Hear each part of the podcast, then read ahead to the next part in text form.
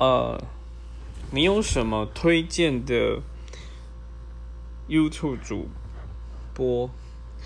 嗯，我个人蛮推荐的是那个上班不要看，他们是一个行销算网算多媒体行销公司嘛，应该算吧。那这边的话，就是因为他们的主题很多元，而且就是我觉得都还蛮正向的。那另外一个就是老高的频道，老高的频道它其实是娱乐性频道，只是很多人会用知识的态度去去看它。对，这两个算是我蛮推荐的，就是如果你对很需要一些半正经的娱乐的话。